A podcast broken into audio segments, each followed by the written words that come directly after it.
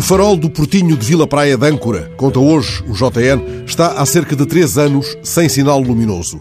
A Doca Pesca, depois de o caso ter sido denunciado pela deputada social-democrata Liliana Silva, promete para a próxima semana uma lanterna provisória.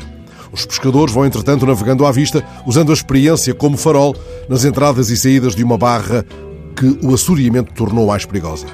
Um farol cego é uma tristeza no molho. E uma tristeza destas sarapanta a minha memória de São Miguel o Anjo ou de uma inesquecível conversa à bolina com Joaquim Boiça, filho, neto e bisneto de faroleiros, diante do bugio. Lendo esta notícia, é como se escutasse a fala inquieta de Vinícius num longo poema dos anos 40. Vai em silêncio, pescador, para não chamar as almas. Se ouvires o grito da porcelária, volta, pescador. Se ouvires o sino do farol das feiticeiras, volta, pescador. Três anos de navegação à vista. Os pescadores de Vila Praia de Âncora regressam assim aos velhos métodos. Não se percam eles, entretanto, da Estrela d'Alva.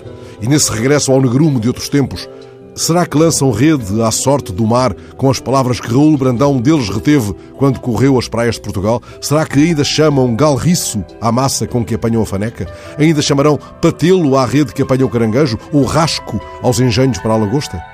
Não é mais complexa a arte da pesca mesmo com estas armadilhas no molho, do que aquela outra da decifração de um mundo cheio de informações sobre a forma de se conduzir nele, como descreve o filósofo basco Daniel Inerariti no livro Políticos para Perplexos, que acaba de ser editado em Portugal. A dado passo, ele ocupa-se da política numa zona de sinalização escassa Começa por descrever as tantas informações sobre a forma de nos conduzirmos no mundo: mapas, sinalizações, referências, bússolas e outros sistemas cada vez mais sofisticados.